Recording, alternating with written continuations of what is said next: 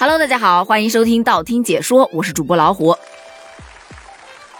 在昨天啊，也就是二零二二年的二月二日，这个特别特别的日子，我收到了一个非常特别的礼物，是我儿子送的。他送了我一支笔。你可能想问，一支笔吗？能有多特别呀？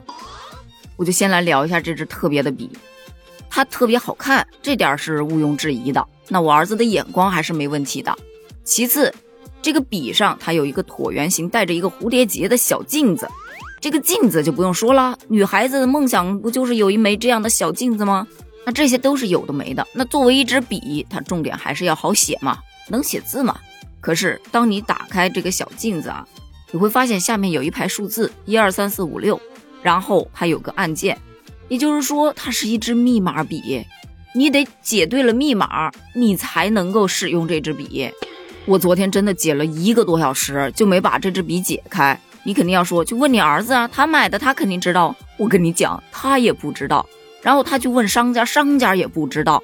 这个笔，他就是让你自己去猜密码。你说奇怪不奇怪？图片呢，我已经放在了简介区，大家可以去猜一下，这支笔难道跟它的外形有什么联系？这密码到底是多少呢？我们接着聊下一个话题。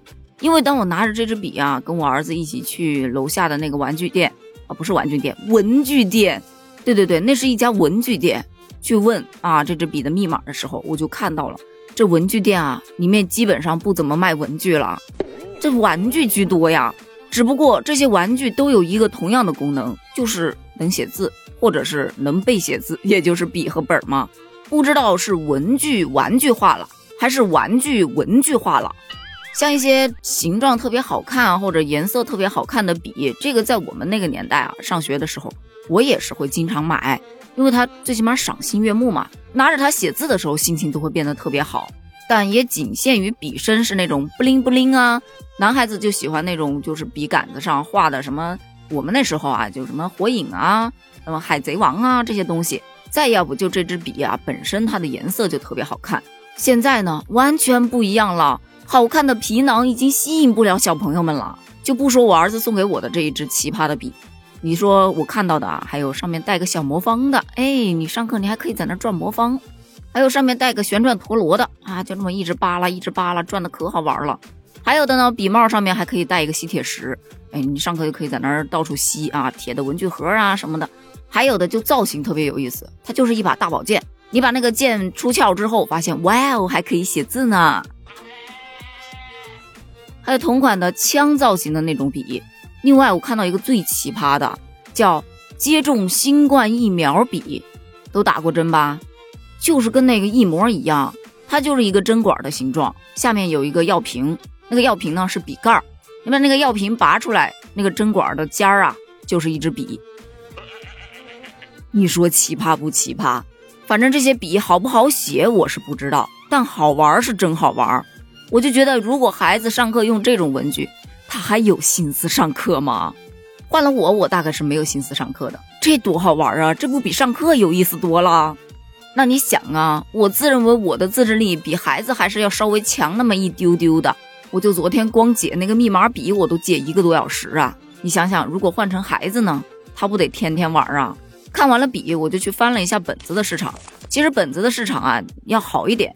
它没有那么多花里胡哨的造型啊，什么乱七八糟的东西，顶多就是封面不一样，软皮硬皮的，呃，图案好看一点的，或者是内页里面有一些漂亮的图案什么的，但它大多数还是一个本子的样子嘛，啊，可能就有一种稍微奇葩一点，就说什么解压本，上面好像还有一个什么娃娃啊，你可以摁，怎么摁它都不变形，你说这样的本子有什么意义呢？一本还卖几十块，有点想不通。但最让我觉得很无语的就是，一个文具店里面，他卖那么多盲盒干什么？我就上去一看，哈，还真是文具店能卖的东西，因为它叫文具盲盒。就你花不同的钱，你可以买到不同的盲盒，而盲盒里面有的是四到五个文具用品，有的呢可能多一点，反正五块到几十块不等吧。就打个比方，你想买一块橡皮，你去抽盲盒。你未必能抽中，你可能抽中的是几支不想要的笔，你说这玩意儿有什么好玩的呢？你花五毛钱买块橡皮，它不香吗？我就抱着好奇的心态啊，买了一个奥特曼的盲盒，因为我儿子他喜欢嘛，我就看看里面到底有什么玩具啊？呸，文具！你还别说啊，这盲盒不便宜，十块钱。我打开一看，里面有一盒火柴，几张奥特曼的卡片，两只上面画着奥特曼的笔，奇葩的是还有一枚奥特曼的戒指。我顿时就有一种上当受了骗的感觉。可我儿子很高兴。他跟我说：“妈妈，这个太值了，光这几张奥特曼的卡片就已经回本了。”我突然一下子茅塞顿开，原来呀，这个文具盲盒是这么吸引人的。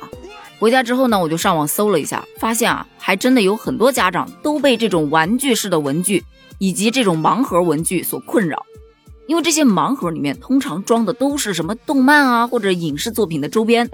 再要不就是一些设计师单独设计出来的一些玩偶或者是玩具式的文具，它之所以受欢迎，就是因为它盒子上面没有任何的标注，它就叫盲盒嘛。